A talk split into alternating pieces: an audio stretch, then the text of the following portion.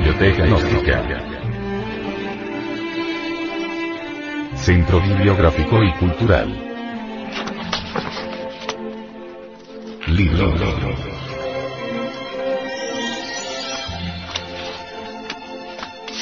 El misterio del áureo florecer. Autor. Samael Aumeor. Este libro fue pasado a formato sonoro digital, para facilitar su difusión. Y con el propósito de que así como usted lo recibió, lo pueda hacer llegar a alguien más.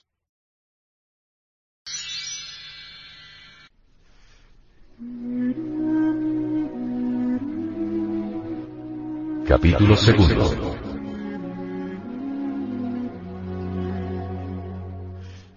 Rasputin.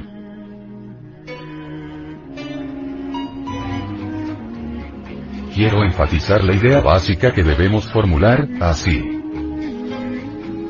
Los grandes fascinadores de la lubricidad y de la impudicia pertenecen más bien al tipo Casanova que al famoso Don Juan Tenorio. Si el taimado tipo Don Juan refleja todas sus aventuras amorosas en el maligno espejo egocéntrico de su fantasía refinada, con la abominable intención de rebajar a la mujer, de profanarla vilmente, de violarla y difamarla perversamente mediante la cópula pasional única y sin repetición en el empujón al pecado, resulta incontrovertible una especial modalidad de odio masculino contra la hembra.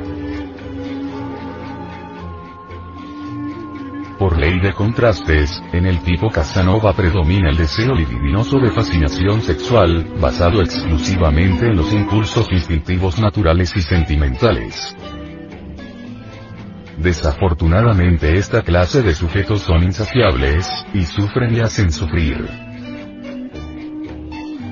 El tipo Casanova es una especie de maestro burlador de la mujer. Parece tener el don de la ubicuidad, pues se le ve por todas partes, aquí, allá y acullá. Es como el marino que en cada puerto tiene una novia. Muchas veces se compromete y jura amor eterno. Contraposición del sadismo sexual refinado del tipo Don Juan, descubrimos en el tipo Casanova el homúnculo racional que quiere ahogar en lechos de placer el tedio insoportable de su propia existencia. Otra variedad, afortunadamente poco común del fascinador de mujeres, conviene que la designemos como tipo diablo. Uno de los más genuinos representantes de este siniestro tipo, fue sin duda alguna el monje Gregor Rasputin.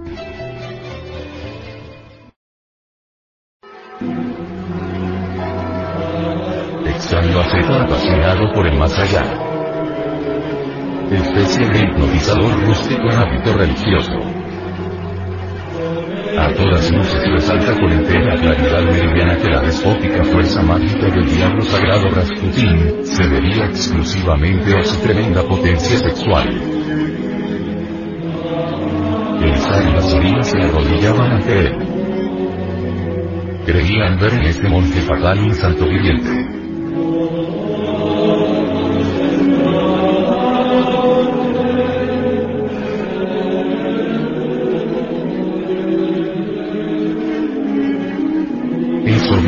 Rasputin encontró el ánimo de los zares muy dispuesto, gracias a amado Frances doctor.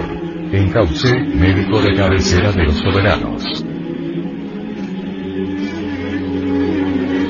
Waldemar dice, de lo más instructivas son las memorias diplomáticas del antiguo embajador francés en San Petersburgo, Mauricio Paleólogue, publicadas por la revista Volksfondes. El embajador describe una invocación de espíritus efectuada por el conspicuo ocultista Frances Patus, doctor. En Cauce, y por cierto, según expreso deseo de los zares. La causa de la tal fueron los disturbios revolucionarios de 1905. Papus había de conjurar la revuelta mediante un gran exorcismo en presencia del zar, la sabina y el ayudante capitán Mandrica. Paleólogue, como garante de Papus, con quien tenía relaciones amistosas, informa. mediante una intensa concentración de su voluntad y un extraordinario acrecentamiento de su dinamismo fluido, el mago logró evocar la sombra del muy pío Alejandro III. Señales indudables probaron la presencia del espíritu invisible.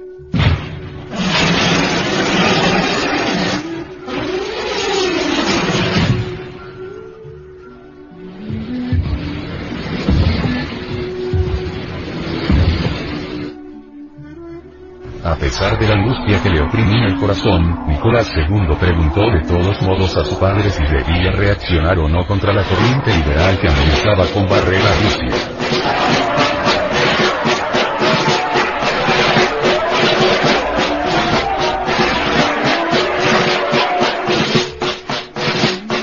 El fantasma respondió.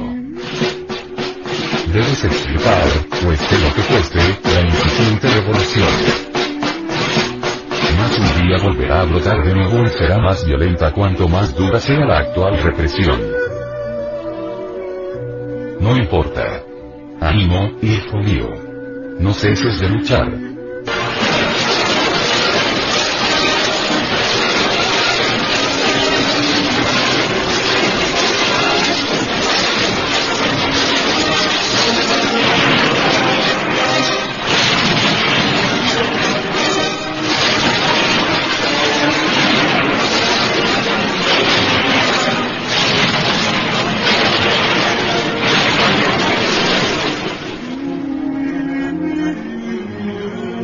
Waldemar, el sabio, dice.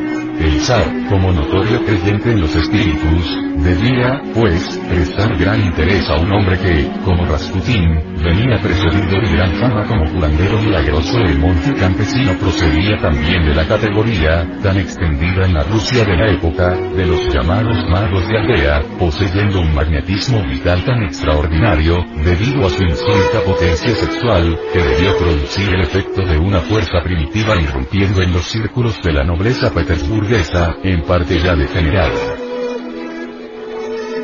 Una de sus primeras proezas en la corte fue tratar magnéticamente al heredero del trono, enfermo de hemofilia, logrando contener sus hemorragias, cosa que los médicos no habían conseguido. Continúa el sabio Valdemar diciendo, desde ese instante temblaron ante él grandes duques, ministros y toda la camarilla de la nobleza, pues la circunstancia de que tuviera en sus manos la vida del Servitz le granjeó la ilimitada confianza del zar y la zarina. Y esta confianza la supo utilizar en su provecho muy cabalmente. Gobernó a su antojo a los zares, y por ende, a Rusia. Al aumentar constantemente su poderío, un grupo de adversarios de elevada alcurnia y posición, a cuya cabeza se hallaban el príncipe Yusupov y el gran duque Pavlovich, decidió suprimir al importuno monje milagroso.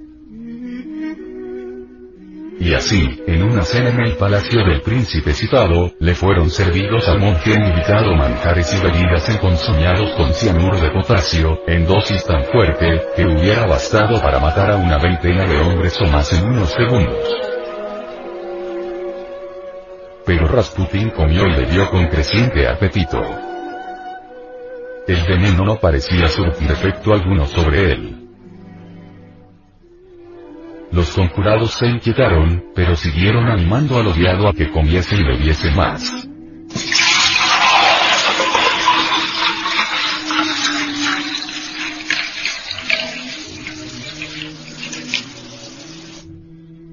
Ni por esas. El veneno no tenía poder ninguno sobre el monje milagroso. Por el contrario, cada vez parecía sentirse más a sus anchas el maldito. En consecuencia, los conjurados acordaron que Yusupov le matara con una pistola. Disparó pues el príncipe, desplomóse de bruces en el suelo Rasputín, y los conjurados le dieron por ya muerto.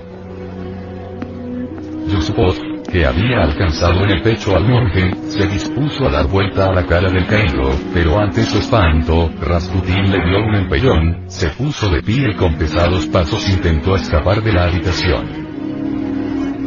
Entonces el conjurado Purishkevich hizo cuatro disparos contra el monje, quien volvió de nuevo a desplomarse, alzóse otra vez, siendo ahora golpeado a bastonazos y patadas por el furioso Purishkevich, hasta que pareció definitivamente rematado pero la vitalidad de Rasputin era tal que aún dio señales de vida cuando los conjurados metieron su formido cuerpo en un saco, el cual ataron, arrojándolo luego desde un puente entre los témpanos de Nepal.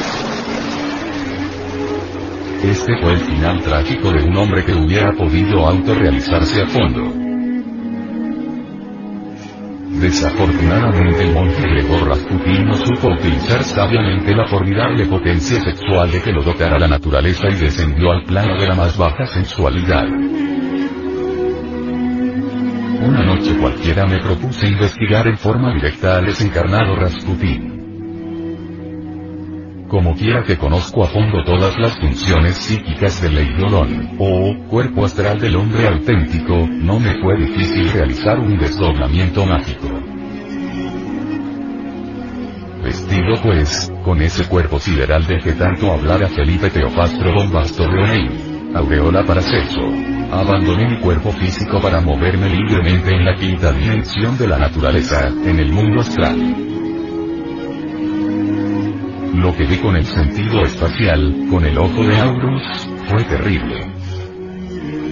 No está de más afirmar enfáticamente que hube de penetrar en una caverna espantosa donde solamente se veían barriles llenos de vino por entre los cuales se deslizaban aquí, allá y allá, multitud de horripilantes criaturas a semejanza de hombres.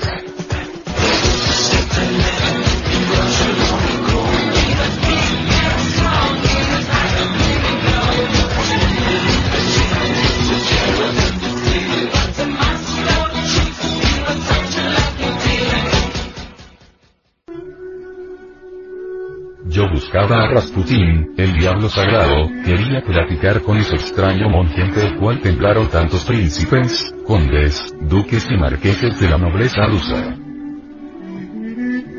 Mas he aquí que en vez de un yo veía a muchos yo y todos ellos constituían el mismo ego del monje Gregor Rasputín. Tenía pues ante mi vista espiritual, en toda la presencia de mi ser cósmico, a un montón de diablos a un yo pluralizado dentro del cual solo existía un elemento digno. Quiero referirme a la esencia.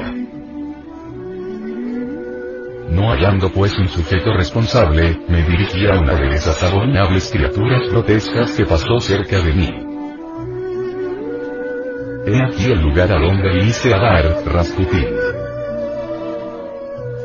Este fue el resultado de tu vida desordenada y de tantas orgías y vicios. Te equivocas, Samael, contestó la monstruosa figura, como defendiéndose o justificando su vida sensual, y luego añadió. A ti te hace falta la línea de intuición. A mí no puedes engañarme Rasputín, fueron mis últimas palabras. Luego me retiré de aquel tenebroso antro situado en el Limbus, en el orco de los clásicos, en el vestíbulo del reino mineral sumergido. Si Rasputin no hubiera hecho en vida tantas obras de calidad, a estas horas estaría evolucionando en el tiempo dentro de los mundos sumergidos, bajo la corteza de la Tierra, en la morada de Plutón.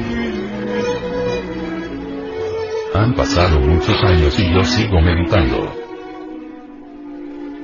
Los seres humanos todavía no tienen una individualidad auténtica. Lo único que continúa después de la muerte es un montón de diablos. ¡Qué horror! Los diablos. Cada uno de nuestros defectos psicológicos está representado por alguna de esas abominables criaturas dantescas.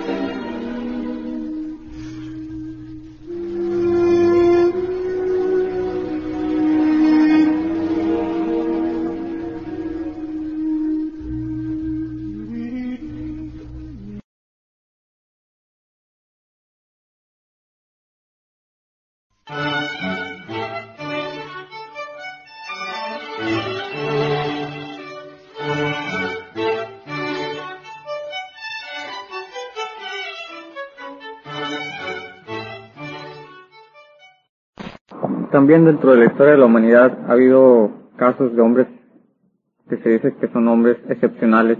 Me refiero a los mutantes. ¿Qué es lo que nos podría usted ilustrar, doctor? Sí, hay mutantes. Uno podría transformarse en mutante si en realidad de verdad disolviera el ego, el yo. Porque indubitablemente el yo no es una, fuente de bendiciones, sino más bien de desastres. El yo es un manojo de pasiones, odio, violencia, rencores, lujuria, alcohol, etc. Si uno lograra eliminar el ego, el yo, solo quedaría en uno el ser. Y el ser en sí mismo es el ser.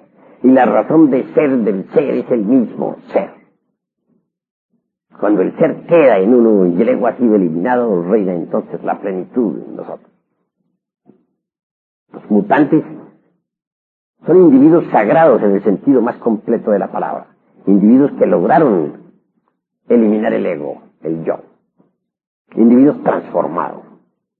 Es posible eso y nosotros tenemos métodos y sistemas mediante los cuales podemos disolver el yo psicológico. Es decir, uno se podría transformar en un mutante, una persona con mayor conocimiento, con mayores experiencias, con mayores vivencias. Así es. Uno puede transformarse en un mutante si así lo desea. El todo está conocer, pues, el sistema, el método. Y nosotros, en nuestra institución, lo tenemos. ¿Podría usted darnos algunos nombres que usted piense que han llegado a ese estado ideal de mutante? ¿Cómo no? Con el mayor placer. Tenemos nosotros el conde San Germán. Se le menciona en la historia. Y aunque ustedes no lo crean, porque yo sé que no lo van a creer, por anticipado lo sé, existió durante los siglos XVI, XVII, XVIII, XIX en Europa. Se mueven las cortes de todos los reyes. Es amigo de María Antonieta. Es amigo de Luis XV.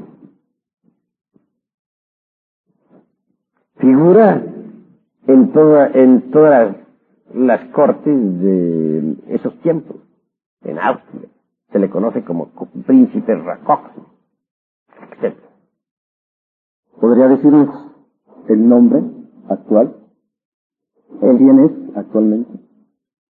Testimonios hay uno, y muy serio. Se trata de Giovanni Papini, el niño consentido del Vaticano. Entre paréntesis, fuera excomulgado por haber escrito su libro El Diablo. Él da testimonio en Go sobre el conde San Germán. Y Giovanni Papini es un escritor muy serio tiene una pluma de oro. Viajaba él por el mar Índico por el año 1939. Recién, recién había empezado la Segunda Guerra Mundial. Y sobre la cubierta vio a un personaje verdaderamente enigmático. Resolvió abordarlo. El hombre se manifestó afectivo. Logró su. No tuvo inconveniente alguna en mostrarle sus papeles de identificación. Se trataba del conde San Germán. Regresaba de Europa. Se había entrevistado con los, con los hombres de Estado. Había tratado de aconsejarles para que no cometieran el error de lanzarse a la guerra. Como quiera que los encontró tan empeñados en la dura batalla, no le quedó más remedio que regresarse al Asia. En Calcuta donde se, donde se detuvo el barco, el conde San Germán saltó a tierra. Allí le, recibieron un grupo de venerables ancianos, lamas tibetanos que habían venido por él.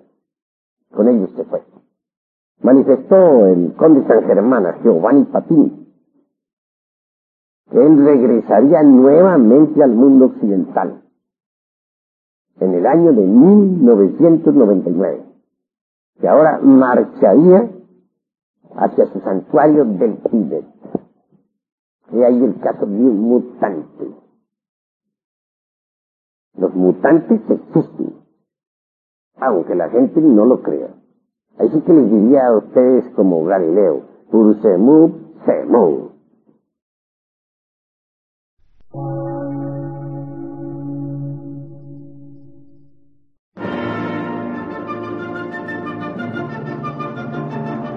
Emisora, gnóstica, transmundial. Por una nueva civilización y una nueva cultura, sobre la faz de la Tierra.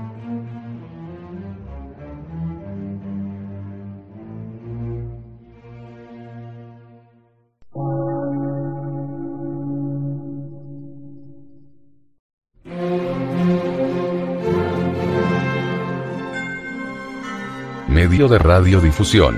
Científico, artístico, místico y filosófico. De la Asociación Colombiana de Centros de Estudios Gnósticos, Antropológicos, Psicológicos y Culturales. A. C.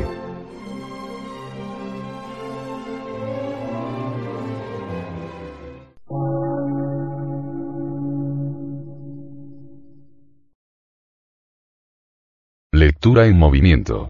Difusión sin fronteras.